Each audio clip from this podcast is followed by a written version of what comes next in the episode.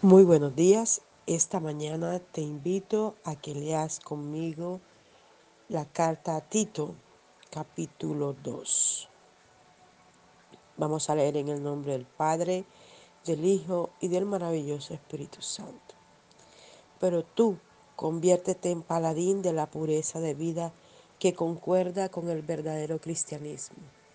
Enseña a los ancianos a ser sobrios, serios y prudentes, a conocer la verdad y hacerlo todo con amor y paciencia. Las ancianas deben ser calladas y respetables, no dadas a la habladuría ni a la bebida, al contrario, deben vivir como cristianas ejemplares y ser maestras del bien. Han de enseñar a las jóvenes a amar a sus esposos e hijos, a ser prudentes y puras, a cuidar el hogar y a ser dulces y obedientes con sus esposos, para que nadie hable mal del cristianismo por culpa de ellas. De igual manera, exhorta a los jóvenes a ser prudentes y a tomar la vida en serio. En esto, tienen que darle ejemplo. Procuren que sus actos demuestren que aman la verdad y que se han entregado por completo a ella. Su conversación ha de ser tan sensata y lógica que el que discuta con ustedes se avergüence al no encontrar en sus palabras nada que criticar. Insta a los esclavos a obedecer a sus amos y a tratar de complacerlos. Aconséjenle que no sean respondones, que no roben, demostrando así que son dignos de toda confianza. De esta manera serán ejemplo vivo y hermoso del fruto de las enseñanzas de nuestro Salvador y Dios. Sí, enseña esto porque al aceptar la salvación eterna, que es un don de Dios que está siendo ofrecido a todo el mundo, hemos de darnos cuenta que Dios quiere que nos apartemos de la impiedad y de los placeres pecaminosos y que vivamos en este mundo una vida sobria, justa y piadosa, con la mirada puesta en el día en que se cumpla la bendita promesa y se manifieste la gloria de nuestro gran Dios y Salvador.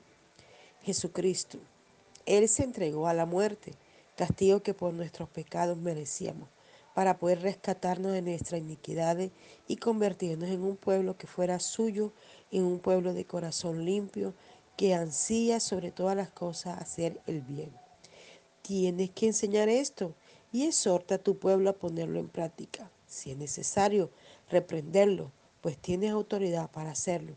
No permita que nadie reste importancia a tus palabras. Que el Señor bendiga su palabra esta mañana. Y esta carta de Tito me, me encanta mucho. Es una carta que nos lleva a unas instrucciones muy claras de parte de Dios a través de Tito. Y en este capítulo 2 le dice, iniciando el capítulo 2, pero tú, está hablando de cada uno de nosotros, conviértete en paladín de la pureza de vida que concuerda. Wow. Tremendo esto. Un paladín en la antigüedad era una persona que llevaba un mensaje, que enseñaba algo, que llevaba un mensaje de un lugar a otro. Eso era un paladín. Y dice, de la pureza de vida que concuerda con el verdadero cristianismo. O sea, él está hablando de que eh, Tito debe convertirse en ese instrumento de Dios que hable verdad a todas las personas, que anuncie una palabra de liberación, de sanidad, de verdad, una palabra basada en la palabra del Señor. El Señor eh, trae, trae esta palabra para cada uno de nosotros esta mañana. Nos está hablando en que nosotros tenemos que convertirnos en ese paladín, esa persona que impulsa la palabra en la vida de otros, que enseña a otros, que les, mm, les habla de lo que la escritura dice y cómo debemos manejarla. Aquí en la Reina Valera 1960 dice, pero tú habla a los que están de acuerdo con la sana doctrina. Wow. La sana doctrina es la palabra del Señor. Ella no tiene sombra de variación. Es la palabra que está allí escrita. Y es esa la que nosotros tenemos que enseñar día a día en cada acto de nuestra vida. Enseñarlo en cada cosa.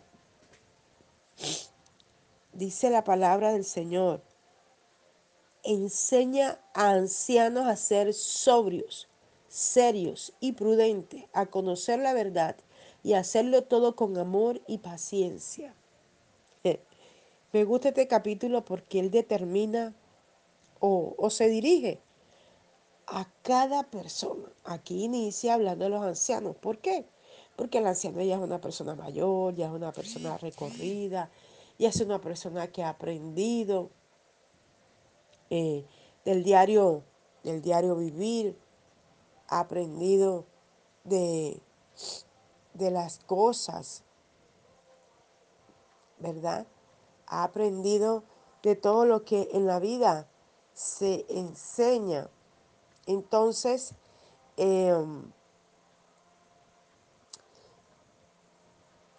lo que el Señor nos quiere enseñar a través de, de la palabra del Señor es que ellos, los ancianos, como tienen ese conocimiento de, de los, del tiempo, de lo que han caminado, hablando específicamente del Señor, en el Señor, ¿verdad? De lo que han vivido. Entonces Él lo insta a decirle, enseña a los ancianos a ser sobrios, serios y prudentes. Quizás eh, hay ciertas cosas que a Dios no le agrada del anciano y le está diciendo que tiene que ser sobrio, serio y prudente. Tres características que deben ver en los ancianos. A conocer la verdad y hacerlo con amor y paciencia. O sea, tener paciencia con esa generación que viene abajo, que quizás es diferente, ¿verdad? Con pensamientos diferentes, pero que puede aprender las buenas cosas. Y podemos ser ancianos, no solamente ancianos físicos, por tener más de 60, 70 años, sino también ancianos, aunque seamos jóvenes, en el conocimiento de la verdad. Y esta palabra es para todos, ¿verdad? Ser sobrios, tenemos que ser sobrios en nuestro comportamiento, en nuestra manera de hablar, de dirigirnos a los demás, de, expresar las cosas. Ser serios en cada cosa que hacemos, no decir una cosa hoy, mañana otra. Por eso la Biblia dice que nuestro sí sea sí y que nuestro no sea no. No andar en ambivalencia, Hoy sí, mañana no, hoy sí, mañana no. Ser prudentes. Prudentes cuando hablamos un tema, cuando comentamos algo, cuando decimos algo, cuando nos referimos a una situación específica, en una situación por lo menos de gravedad de algo. Eh, ser prudente cómo transmitimos la información, cómo decimos las cosas a las personas, porque podemos causar un dolor, podemos causar una situación eh, eh, difícil, ¿verdad? Entonces dice, ah, las ancianas deben ser calladas y respetables, no dadas a la habladuría ni a la bebida. Al contrario, deben vivir como cristianas ejemplares y ser maestras del bien. Wow. Está hablando que las mujeres debemos ser calladas y respetables. Y muchas veces nos gusta hablar y hablar y hablar y hablar. Y hay momentos en que debemos callar, someternos y respetar la autoridad, respetar a las personas. Eh, esto me hace recordar, viene a mi memoria, que en la antigüedad a nosotros nos enseñaban a respetar a los ancianos, ayudarle cuando quisieran cruzar una calle, tenderle la mano, eh, respetar las canas, ¿verdad? Ellos nos decían algo y aunque a nosotros no nos gustara, nosotros nos quedábamos callados. En este tiempo a los jóvenes no se les puede decir nada, yo digo que parecen una matraca, comienzan a responder, ¿verdad? Se ha perdido el respeto por los ancianos, pero realmente debemos seguir cultivando esto, ¿verdad? Y la mujer anciana debe ser así, callada, respetable, no dada a estar hablando, a estar murmurando, a estar chismoseando, sino enseñar a los jóvenes. Dice, no dada la bebida, eh, el Señor no le gusta que la mujer se haga al ron, al trago. Y en, este tiempo se ha ido multiplicando el ver la mujer antes para salir a beber, eh, hay que contar mucho con el permiso de su esposo algo así, o del padre. Ahora se ve mucho la mujer en la calle tomando a la misma altura de los hombres, haciendo sus reuniones sociales, borrachas, dando un mal testimonio. Y esto a Dios no le agrada. La misma palabra lo está diciendo, que la mujer no debe ser dada a la bebida. Dice al contrario, debe vivir como cristianas ejemplares y ser maestras del bien. Han de enseñar a las jóvenes a amar a sus esposos e hijos. Esa es una de las labores que las ancianas debemos hacer.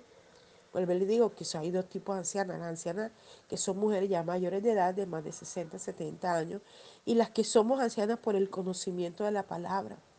Debemos dar ejemplo a las más jóvenes, enseñarlas cómo cuidar sus hogares, cómo criar a sus hijos, cómo educarlos. Eh, yo le enseñaba a mi hija y le decía que desde bebé enseñó a mis nietos a tomar gaseosa con chito. Yo le decía que no lo hiciera porque el chito daña la flora intestinal de los niños y los vuelve también adictos con la Coca-Cola. Y esto, qué daño tan tremendo hace el cuerpo. Yo que estoy en esta disciplina de dejar cosas, me he podido dar cuenta eh, qué difícil es dejar de tomar gaseosa, qué difícil es dejar de tomar cosas que hemos acostumbrado al cuerpo. Por eso desde la niñez debemos enseñar a los niños a comer cosas que beneficien su cuerpo y no que lo lleven luego más tarde a tener una salud indeleble, difícil, una que deben estar yendo al médico constantemente o vienen enfermedades muy difíciles a su cuerpo. Y sigue diciendo la palabra del Señor. Eh, de igual manera, exhorta a los jóvenes a ser prudentes y a tomar la vida en serio. O sea, también debemos enseñarle a esos jóvenes, a los jóvenes, porque ellos vienen y viven una vida alegre como que no hay nada malo o todo está bien y todo lo que hago es perfecto y no le ven las cosas malas. Yo tengo una hija de 18 años y cuando le exhorto frente a algo ella no le gusta, porque ella le parece que está bien, pero me toca enseñarle. Y, lo más tremendo es que pasan los días y llega alguien que le dice lo mismo que yo le estoy diciendo. Y bueno, a veces ellos resisten la autoridad, pero al final se dan cuenta que lo que queremos es que ellos puedan mejorar. Y a nosotros también fuimos jóvenes, como dice aquella canción. Yo también tuve 20 años. Y, y uno se, se da cuenta de la inmadurez que uno tuvo cuando joven y no quiere que nuestros hijos sean igual y por eso es es necesario enseñar a los jóvenes. Y mira que la Biblia nos lo está diciendo, exhórtalos. O sea, llega un momento que hay que exhortarlos porque a ellos a veces ni el ejemplo les sirve. Entonces hay que exhortarlos, hay que corregirlos, hay que enseñarles a que deben vivir una vida prudente y a que la vida la tienen que tomar en serio.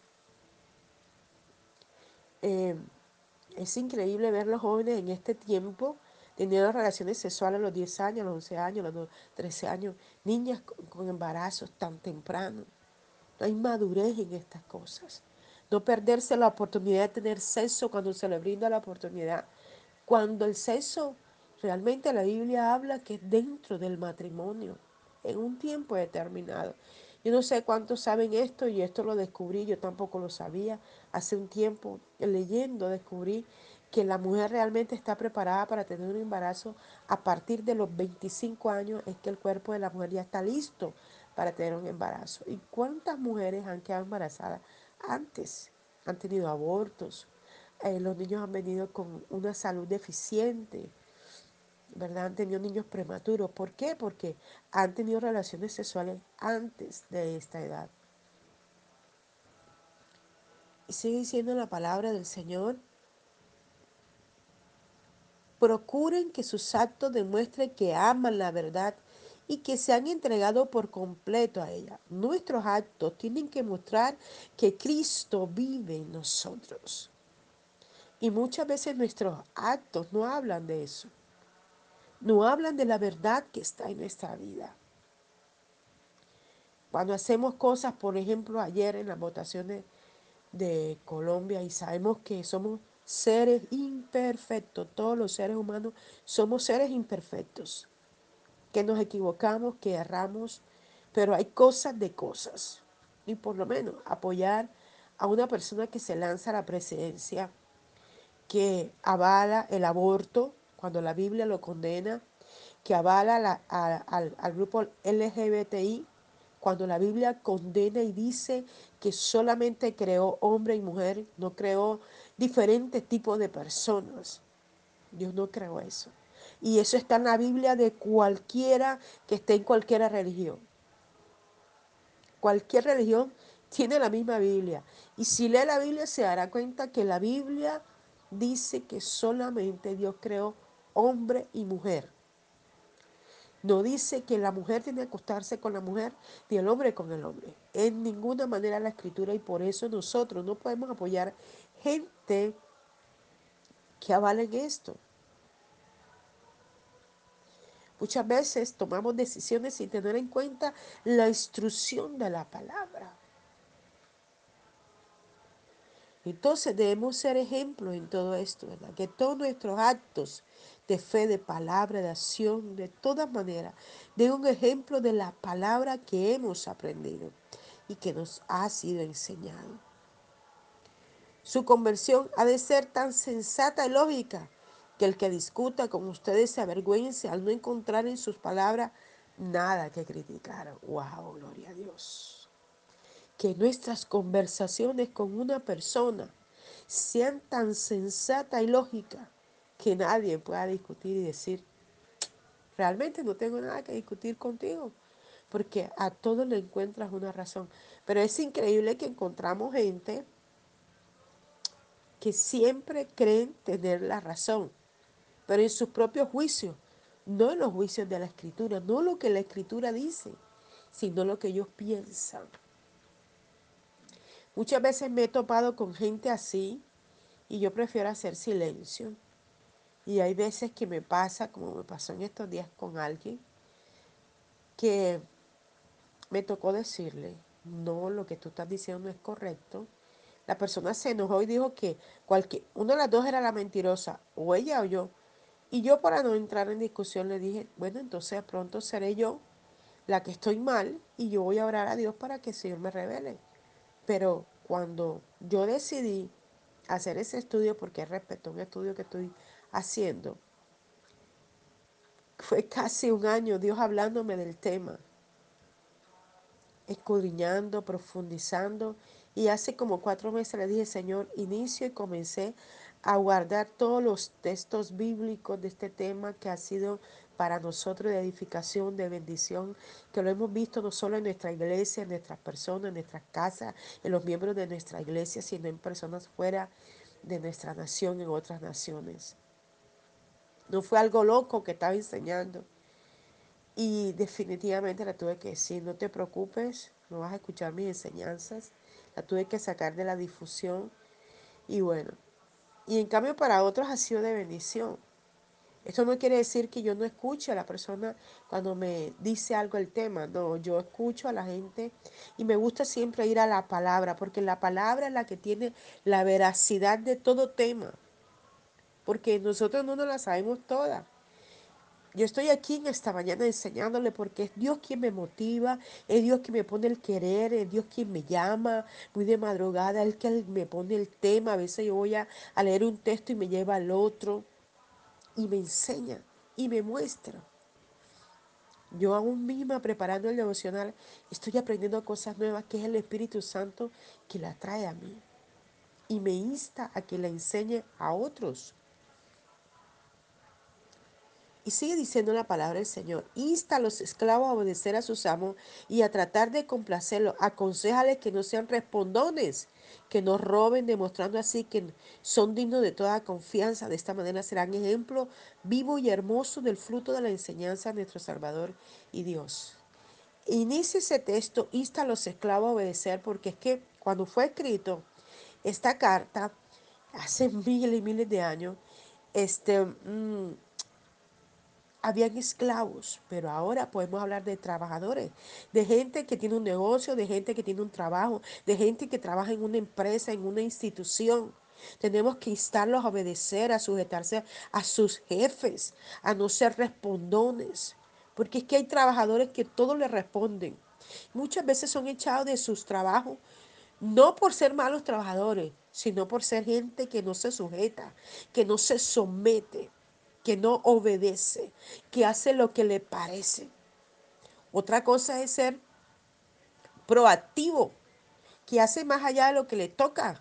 Por poner el ejemplo, una persona que hace el aseo en una empresa y le corresponde solo hacer el aseo en los baños, pero ve a su compañero apurado y ya es el tiempo de salir, la hora de descanso, pero está apurada y no ha terminado los corredores, ella va y le ayuda a limpiar los corredores, es diferente.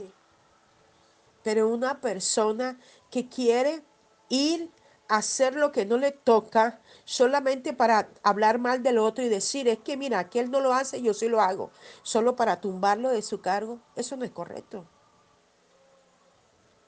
aquellos que hablan mal de sus jefes, que murmuran de sus jefes.